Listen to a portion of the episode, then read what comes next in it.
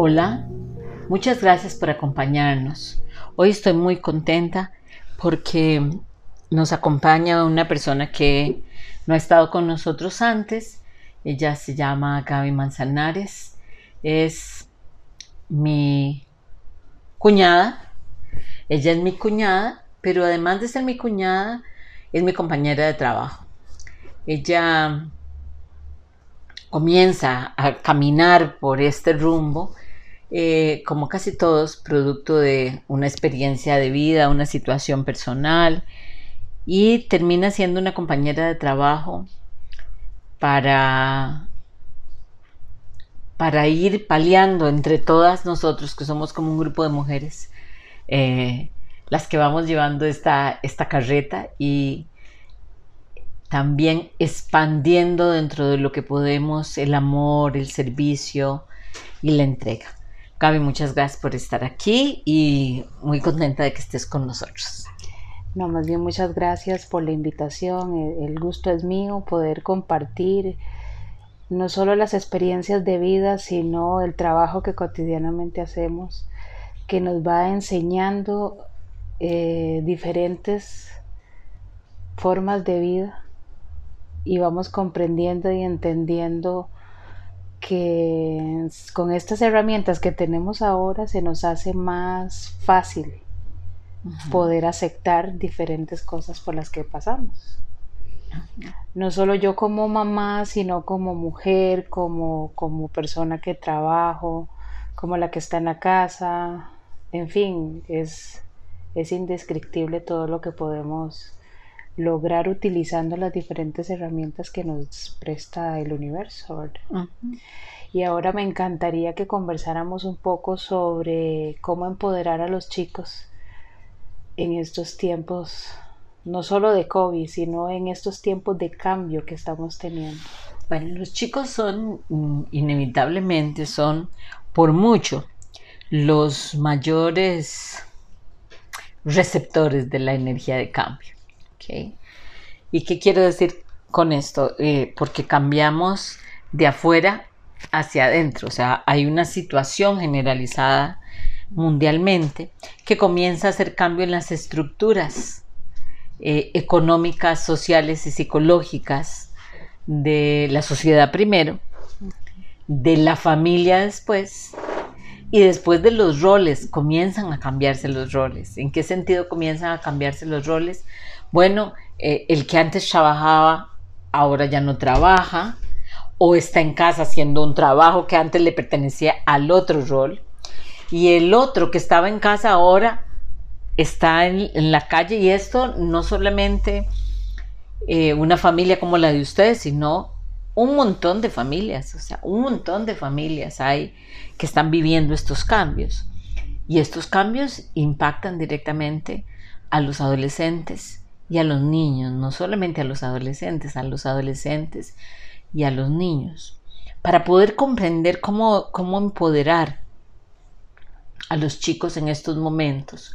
Porque además vos dijiste algo que me parece muy importante y es no solo en este momento por el, por el COVID, no solamente, es, por todo el cambio que esto, esto es exponencial, ¿verdad? Esto es una, una, como una, un ciclo que da vuelta y vuelta y se va haciendo cada vez más grande y de un momento a otro de grande vuelve a ser pequeño y vuelve a cambiar. Entonces, aceptar o comprender que tenemos que adaptarnos al cambio es toda una cosa importante para los niños y para los adolescentes. Sin embargo, va a ser diferente para cada uno de ellos. Entonces, lo primero que necesitamos hacer como padres de esta generación que está recibiendo este impacto es preguntarnos a nosotros cómo estamos nosotros viendo el cambio. Si nosotros lo estamos viendo negativamente, si lo estamos viendo positivamente, si el cambio para nosotros es una, una motivación, es algo nuevo, maravilloso que puede comenzar, o por el contrario, si lo estamos viendo como una finalización, un cierre, un momento doloroso. Y pueden haber familias donde un padre lo esté viendo de una manera y una madre lo esté viendo de otra, o una madre lo esté viendo de otra y un padre lo esté viendo de otra. ¿Qué quiero decir? Que nos estamos, estamos viviendo un momento en que los matrimonios que no estaban sólidos comienzan y o a generar una crisis en ellos y o a solidificarse. O sea, de esa crisis pueden salir más fuertes o pueden salir más debilitados, más frágiles y separados. Y el que va a recibir todo eso es el adolescente el niño de esa familia. Entonces, número uno es cómo tomo yo este cambio, cómo lo estoy viviendo, qué significa para mí y hacerlo para mí honestamente. Yo siempre que hablo de parejas, digo que hay tres fuerzas. La fuerza de uno de los miembros de la pareja, la fuerza del otro miembro de la pareja y la de los dos juntos, que es la tercera fuerza. Entonces, yo me lo planteo yo, puedo coger un cuaderno y preguntarme cómo estoy viviendo yo el cambio, a qué cosas le tengo miedo, qué es lo que me duele más, qué es lo que me preocupa más, em, hacia dónde vamos o hacia dónde creo yo que podría yo ir y siempre meterse, meter dentro de las preguntas esta, porque esto es importante, ¿qué puedo aportar yo que sea diferente? ¿Okay? En mi familia, en la pareja, como padre, siempre, ¿qué puedo aportar yo? Después de que yo lo hago para mí, va a ser importante hacerlo para el otro. O sea, decirle, mira, me senté, hice la tarea, yo hice mi tarea y me, di cuenta de lo que esto me está moviendo, el recuerdo de aquel momento de mi infancia, aquel momento tan difícil cuando salí del colegio, no importa. O sea, contarle a tu compañero o tu compañera esta experiencia de este, este esta ida hacia adentro. Cuando ya papá y mamá, no importa la organización que sean papá y mamá, sean dos mujeres, dos hombres, un hombre y una mujer, no importa. Ellos estén em, integrados, estén coordinados, estén armoniosos, comenzar a contarles a nuestros hijos cómo vivimos nosotros las épocas de cambio, tomando en cuenta cosas importantes. Uno, el adolescente adolece. Y adolece quiere decir que todos nosotros en este momento estamos como adolescentes, porque lo que más nos está generando es miedo, la incertidumbre. Es exactamente ese miedo el que tiene el adolescente. El adolescente sabe que necesita separarse de los modelos del padre y la madre, pero no sabe hacia dónde ir, no sabe qué rumbo tomar. Y meta y rumbo son dos cosas diferentes. Entonces, aunque tenga metas por delante como sacar el colegio o entrar a la universidad o tener algún sueño, el rumbo para llegar a esa meta no sabe tomarlo con facilidad. Y lo que nosotros tuvimos, que fue bastante fácil para nosotros, es que tuvimos un papá y una mamá que no estaban pasando por la misma crisis. Entonces, papá y mamá, equivocados o no, estaban detrás nuestro, pero nosotros los veíamos sólidos, ellos estaban instalados con fuerza en su lugar, estaban empoderados. Entonces no me movían a mí como adolescente, pero ahora los padres están también movidos por la circunstancia, algunos perdiendo sus empresas, perdiendo su juventud, otros perdiendo su trabajo, otros por el contrario, comenzando a trabajar en estos momentos. Personas que tenían mucho tiempo de estar sin trabajo comienzan a, tener trabajo, otros comienzan a tener que irse a trabajar afuera, o sea, los padres están en este momento en cambio.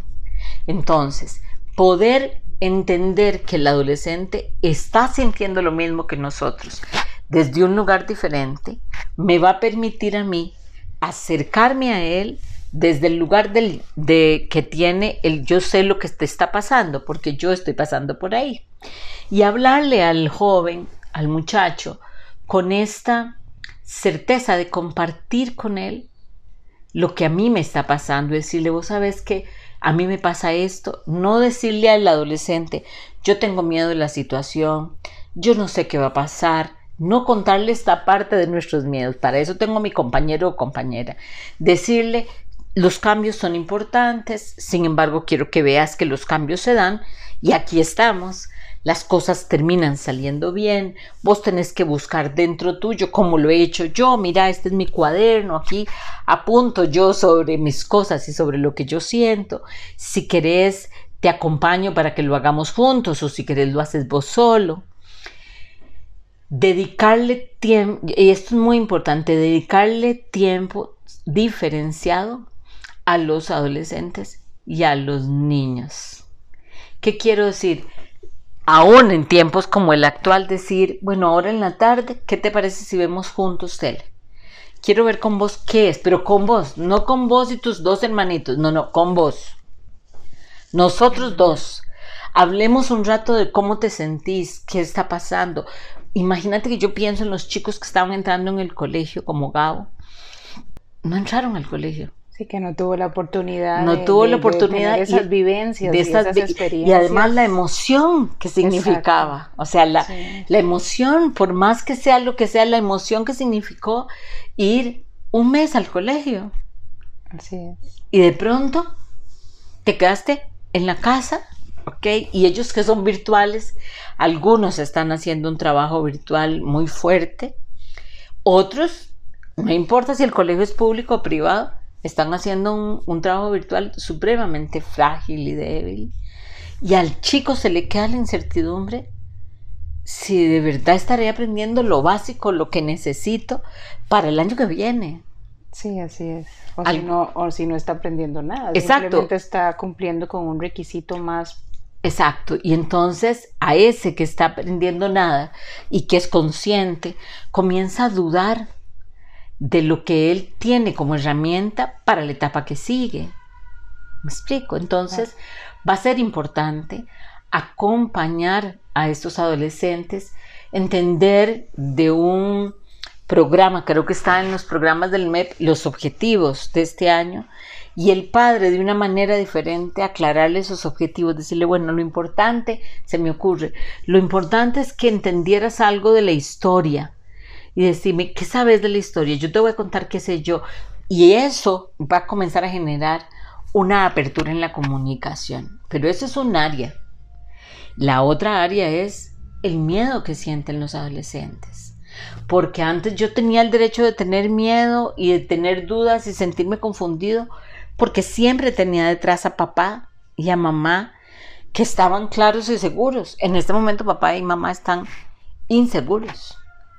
Entonces, en medio de toda la inseguridad, papá y mamá necesitan reflejarle al adolescente y al niño la seguridad interior, ese eje central sobre, que sobre el que el papá y la mamá deberían haberse afincado y que no necesariamente está ahí. Ahora, hablando sobre esas tres fuerzas que usted nombra al principio, reflejándole esas tres fuerzas, teniéndolas los padres claras, reflejándosela a ellos, eso ayudaría a que ellos sientan ese respaldo y, aplaquen un poco el, temor o el miedo Por supuesto, porque, que ellos puedan tener. ¿Por qué? Porque aunque papá y mamá sean dos, dos columnas separadas, la fuerza de los dos juntos generan un respaldo que le da al adolescente y al niño, aquí sí a los dos, un nido seguro a donde estar.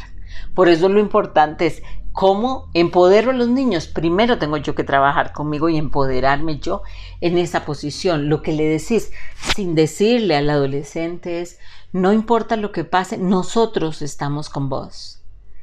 Y los chicos necesitan mucho en este momento esa sensación y esa eh, seguridad de saber que papá y mamá con ellos yo la, La certeza de tener el respaldo. La certeza de tener el respaldo. ¿Y qué es el respaldo? Porque el respaldo no es lo que muchas veces se cree que es una aceptación incondicional de todos los requerimientos del, hijo. No, no. Es límites tan claros que el chico sepa cuándo, por ejemplo, caminar por un lado o no. Y voy a dar un ejemplo. Si yo soy una mamá que soy muy emocional y mis reglas son muy emocionales. Y entonces, Esteban, que es mi hijo, hoy viene, estoy dando un ejemplo, Esteban no es mi hijo, lo usé como nombre nada más.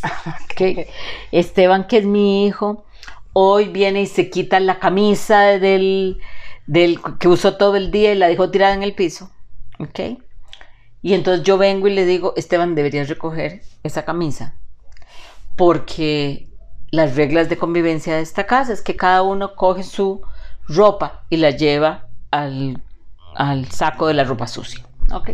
Pero yo dejo la, la camisa tirada ya en ese momento estamos en problemas. Ahí estarías anulando entonces. Porque estamos anulando exactamente, si son reglas de convivencia, es que todos cumplimos con eso.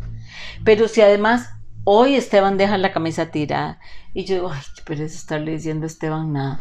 Entonces cojo la camisa yo y la recojo. Entonces mi hijo comienza a perderse, porque aunque ustedes no lo crean, él deja la camisa tirada esperando que yo venga y le diga, necesito que recojas esa camisa. Y el poder estar seguros desde el inconsciente de que esa es una regla.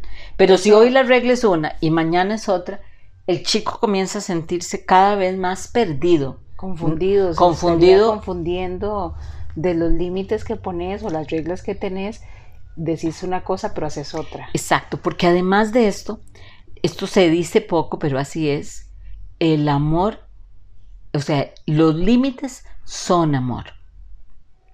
Inevitablemente. O sea, que yo le dé a mi hijo límites, lo que le dice, lo que le está dando, reglas de convivencia posteriormente.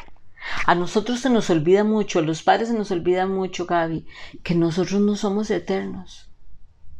Entonces que el niño necesita el afecto, necesita las reglas, necesita los porqués y necesita el acompañamiento. Y eso todos, no solamente los adolescentes, no, no, son todos, el adolescente y el niño. Ok, ahora, esto en cuanto al adolescente, el adolescente necesita su espacio, su tiempo, necesitamos acordarnos que los adolescentes en este momento tienen una visión del mundo muy diferente a la nuestra y que está bien y tienen derecho. O sea, no, no cumplir con, con tener una visión del mundo igual a la nuestra está bien, es parte de lo que ellos tienen que experimentar. Pero mi apertura a esa visión le va a quitar fricción y además va a ser, va a ser poco utilizada para friccionar conmigo el, día de mañana. Una, una joven que ya no es una adolescente, tiene 36 años. Y el otro día me decía, vos te imaginas, yo me llevaba tan mal con mi mamá, pero tan mal, que aparece este personaje que aparece en mi vida. Yo tengo 21 años y bastó con que mi mamá me dijera que no lo aguantaba para yo decir, ese va a ser mi novia. Y cuando además me dijo que ojalá no lo viera nunca en la vida, y él me dijo que nos casáramos. Y yo me casé con él. ella me decía, y 15 años después, soy una mujer profundamente infeliz. Y lo único que quería era desagradar a mi madre. Si vos te pones a pensar en eso y lo pensás positivamente, ¿qué quiere decir? Que el poder de influencia sobre los hijos aún sigue siendo mayor. Pero si yo no quiero friccionar con ellos, lo que necesito es tener apertura para oír lo que tienen que decir, para ver por dónde tienen que pasar, para ver qué es lo que tienen que hacer. Un adolescente que creo que estuvimos juntos, hará como unas dos semanas, me decía, mi papá tiene prejuicios sobre mi amigo tal. Y le digo, ¿y qué entendés vos por prejuicios? Bueno, que él fue un chico complicado, andaba con drogas pero ya no. Y él ha querido enderezar su vida y yo soy un amigo con el que él habla. Él no confía en la educación que me dio y no confía tampoco en mi amigo y tiene prejuicios sobre él cada vez que lo ve. Me dice a mí que me va a castigar si yo sigo andando con... Y después me dice a mí que no tenga prejuicios. Entonces, los padres tenemos que tener cuidado con lo que decimos. Es un poco contradictorio lo Un poco no, ¿verdad? Está, siendo sutil. en realidad es totalmente contradictorio. Exacto, porque le estás diciendo una cosa y estás demostrando otra, pero al fin y al cabo estás queriendo imponer. Exactamente. Entonces, nosotros tenemos que tener cuidado y tenemos que tener cuidado en nuestra propia seguridad. Porque aquí viene esto de estás queriendo imponer. siempre va a haber un momento con nuestros hijos, adolescentes o niños, en que nosotros les vamos a decir, ok, eso se hace así, porque se hace así, ok. Y entonces uno va a volver a decir, pero ¿cómo? Pero no es cierto, porque Marieta, vos nos hablas de que les expliquemos. Sí, pero hay momentos, sobre todo con los adolescentes, que tienen cierto nivel de edad y de desarrollo del cuestionamiento, donde vos tenés que decirle, vos podrías estar absolutamente en la razón. Pero aquí en esta casa estas son las reglas. Y como vos vivís en mi casa, que esa es una de las cosas que a los papás les cuesta más decirle a los hijos, esta es mi casa.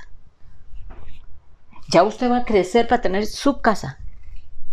Mientras que usted viva en mi casa, tiene que cumplir con mis reglas absurdas, necias, majaderas, las que, ustedes quieran. Entonces, hay un proceso que hay que hacer con el joven para que cuando llegue adolescente no llegue con posturas total y absolutamente agresivas. Yo siempre me río porque me acuerdo cuando estaban los chicos aquí, estaba mi hijo sobre todo, que yo le decía, mi amor, se va a hacer esto. Y yo te agradecería que no corrieras ese límite, porque si no, no sabes lo que te va a pasar. Y yo daba media vuelta y decía, yo tampoco sé lo que, me va a, lo que le va a pasar, pero está bien, ¿ok? Me las iba a ingeniar de alguna manera, decía Ronnie. Vos tenés suficiente creatividad, vas a lograrlo, ¿ok? Y ya mi hijo, siendo un hombre grande hoy, decía, yo te tenía tanto respeto que a mí no se me ocurría pensar en cuál era el límite que seguía. Le dije, si supieras eso, que cuando yo me daba la vuelta decía, ¿qué será lo que le va a pasar? ¿Cuál, será, ¿Qué será lo que sigue? No lo tenía tan claro. No, tenía, no lo tenía tan claro. Pero yo sabía que había un límite que no tenía que pasar y que además seguro en la cabeza de él, Gaby, no era, e, estaba siendo absurda. Mm. Y los papás, ¿quién dijo que no pueden ser absurdos? Claro que somos absurdos, somos absurdos, viejos, eh, miedosos, Necios. Necios, eh, insistentes. Sí, pero eso es parte de lo que es ser papá.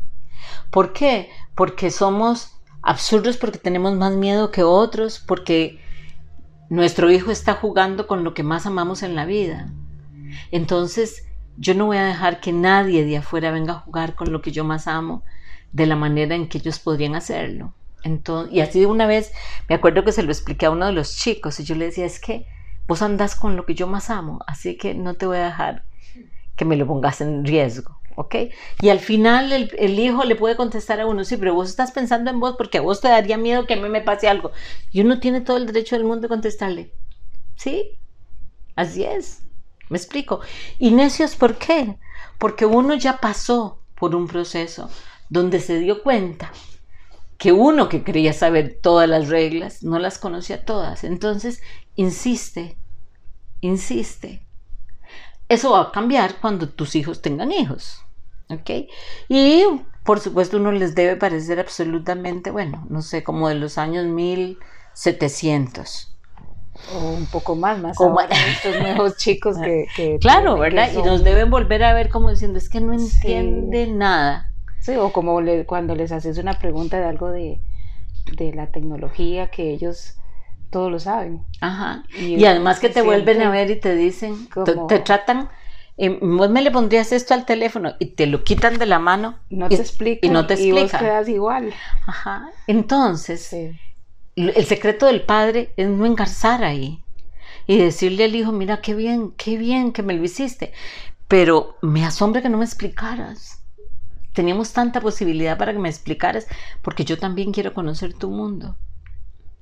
Frente a eso, los chicos reaccionan muy bien. Un padre que es capaz de abrirse y reconocer cuáles son las cosas que todavía no conoce, es un padre al que el hijo acompaña de una manera maravillosa.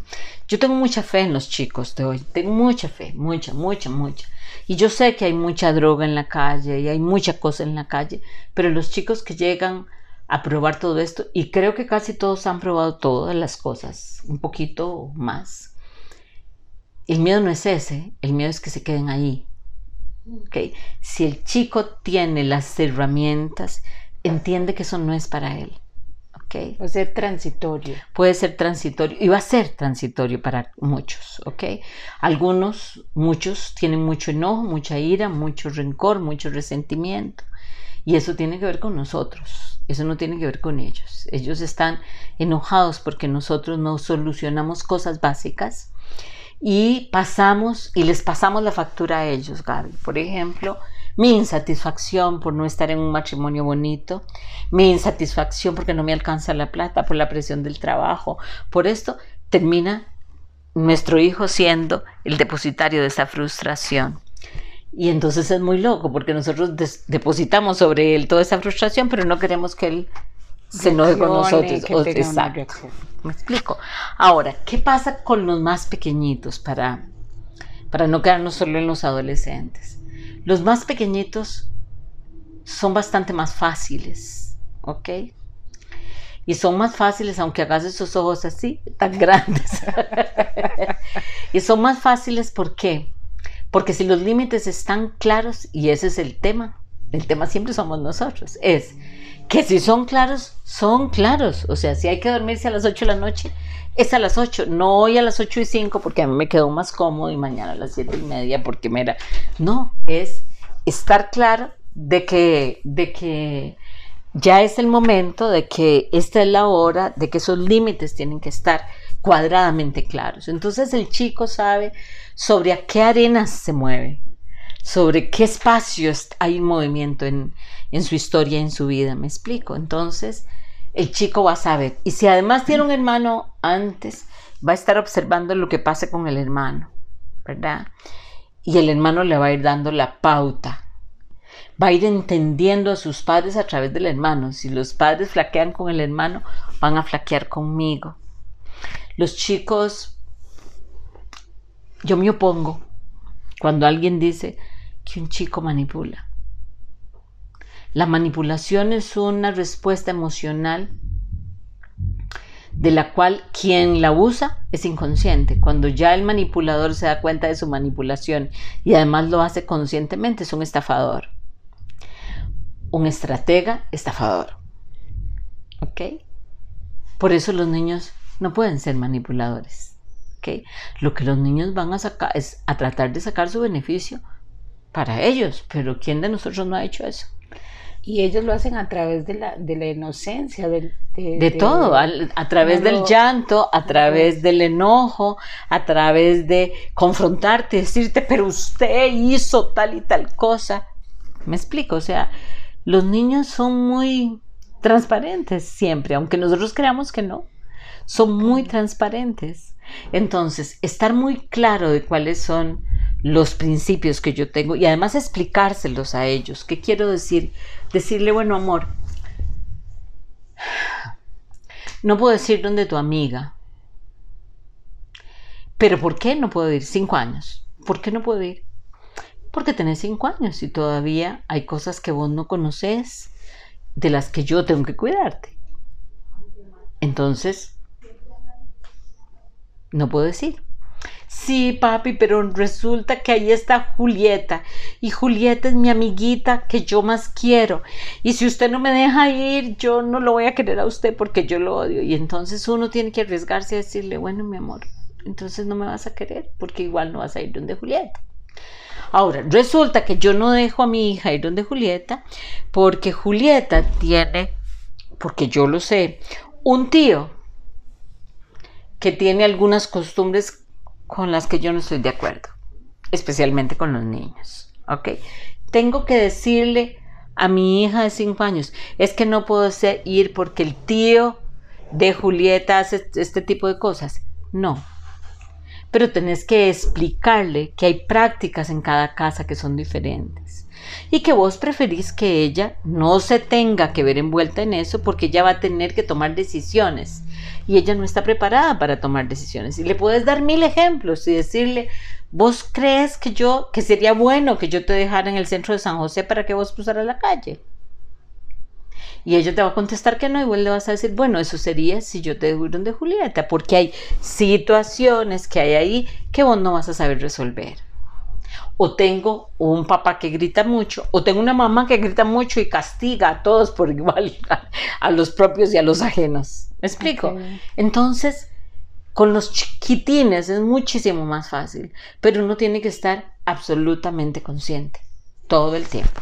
Entonces, claves o herramientas para empoderar a los chicos. Unos papás. Unos papás sólidos. Sólidos. Ok no necesariamente resueltos, todo lo contrario. Siempre sólidos. Pero sólidos y, eh, y unidos, dar una imagen de solidez y con las cosas que no tienen resueltas, conscientes. O sea, a mí, me falta pasar por esto. Lo segundo entonces sería reglas o límites claros. Para toda la familia primero y después separadamente. O sea, lo que yo le llamo reglas de convivencia. O sea, por ejemplo, se recoge la ropa y se deja toda en el pote anaranjado que está en el parque. Y eso es todo, papá, mamá. Las reglas de convivencia se caracterizan por cumplirlas todos los miembros de la familia. ¿Ok? Y reglas diferenciadas. ¿Por qué las reglas diferenciadas son importantes?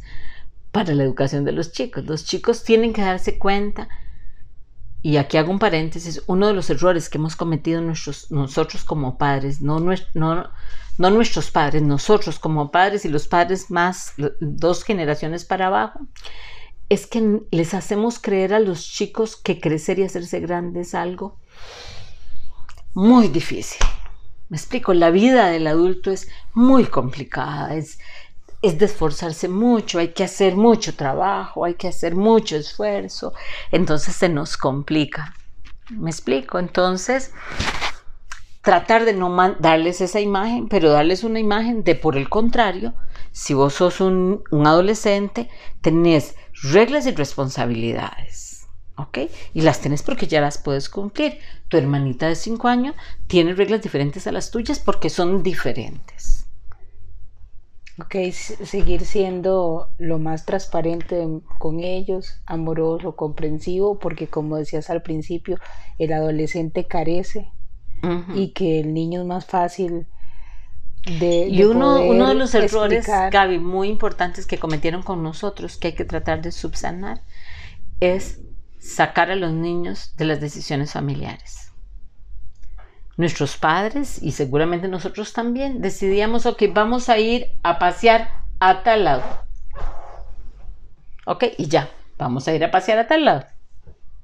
Igual que con la comida, se come tal cosa. Exactamente. Entonces, no podemos darle al niño 18 eh, menús, pero podemos decirle, bueno, hay este menú y esto y esto. Vos podés escoger entre carne y, no sé, otra proteína. Espagueti. Y espagueti. ¿Ok? ¿Qué te gustaría? Los miércoles vos escoges lo que vamos a comer todos. Me explico, una forma de subsanar esto es incluirlos a ellos, estarlos incluyendo en las decisiones familiares. Chicos, tenemos el fin de semana libre.